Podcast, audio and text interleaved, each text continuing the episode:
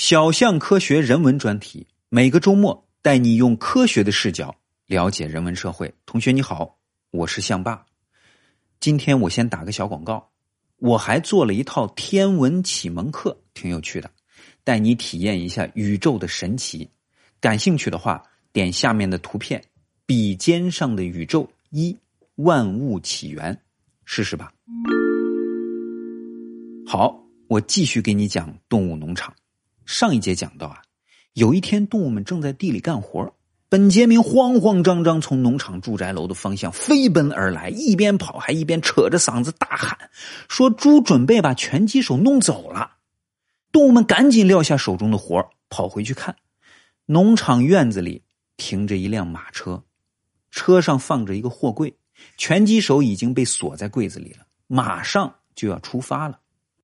动物们以为这是威灵顿镇上的兽医院派来拉生病动物的车，他们大声喊叫，跟货柜里的拳击手道别。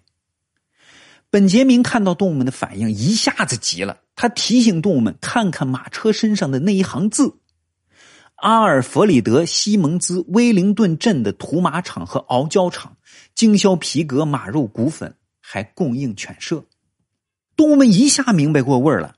猪把拳击手卖给镇上的屠马场了，他们竭尽全力想把马车拦下，但是没成功，眼睁睁看着拳击手被拉走了。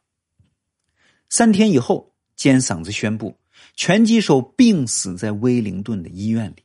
他还说，拳击手临终前他一直陪着拳击手，说拳击手的遗言是“拿破仑同志万岁”。紧接着。尖嗓子就解释为什么把拳击手运走的马车上印着屠马场的广告。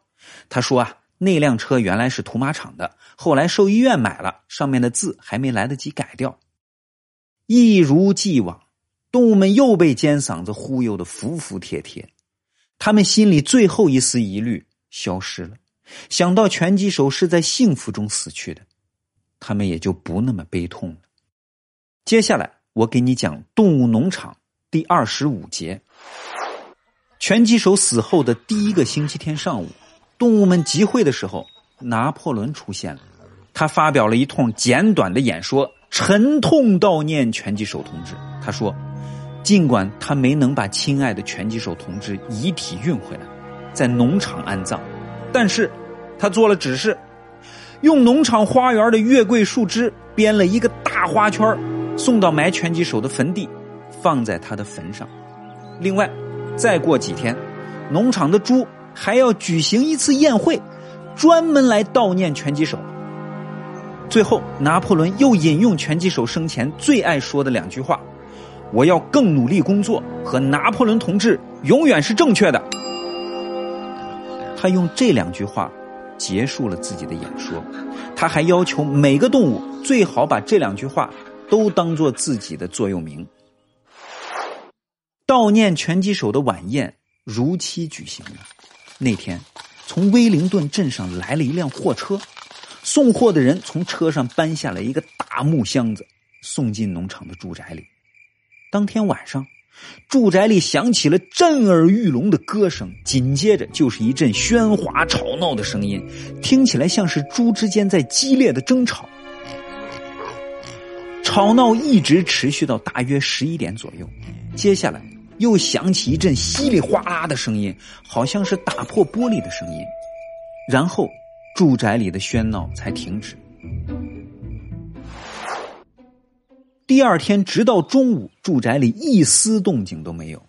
这时，动物间传开了一个消息：猪不知道从哪儿弄来了一笔钱，给自己买了一箱威士忌酒。年复一年，光阴流逝，岁月交替，四季更迭，很多寿命短的动物都死了。渐渐的，农场的动物里，除了苜蓿、本杰明、摩西和几头猪之外，几乎没有动物还记得造反前琼斯统治时期农场里的生活是什么样子。山羊穆瑞尔已经不在了，蓝铃花、杰西和品切尔，就是那三条狗，也都死了。连琼斯本人都死了，他死在农场所在的郡里的另外一个地区。而且是死在收容所里。那个收容所专门收容那些整天都醉醺醺的流浪汉。绝大多数动物已经完全不记得雪球了，把拳击手也忘得一干二净。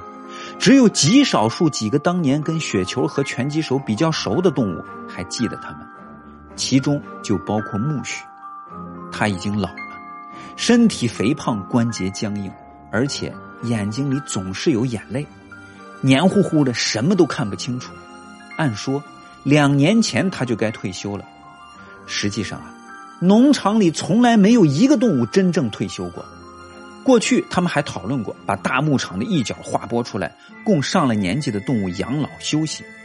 可这件事儿早就被撂到一边已经没有人再提起了。现在，拿破仑已经变成了一头又大又肥的公猪，体重有一百八十多斤，尖嗓子也肥了，脸上的肥肉把两只眼睛都挤成了一条缝只有毛驴本杰明。还跟过去的样子差不多，只不过啊，他鼻尖和嘴巴上的毛颜色变得更加灰白了。自打拳击手死后，他性格更孤僻了，经常一整天也说不了一句话。当然，农场里的动物也增加了不少，只不过没有像早年计划的那么多。很多动物虽然是在农场里出生的，但是对他们来说，曾经那场轰轰烈烈的造反。只是老辈们口口相传下来的传说罢了。还有些动物是从外面买来的。来农场以前，他们压根儿就没听说过造反这事儿。除了苜蓿以外，农场里现在还有另外三匹马，他们健壮勤奋，个个都是好同志。只不过，他们都很蠢，他们只能认得两个字母 A 和 B，再往后一个也不认识。对于农场的那场造反和农场的动物主义原则，他们一无所知。别人怎么说，他们就怎么信。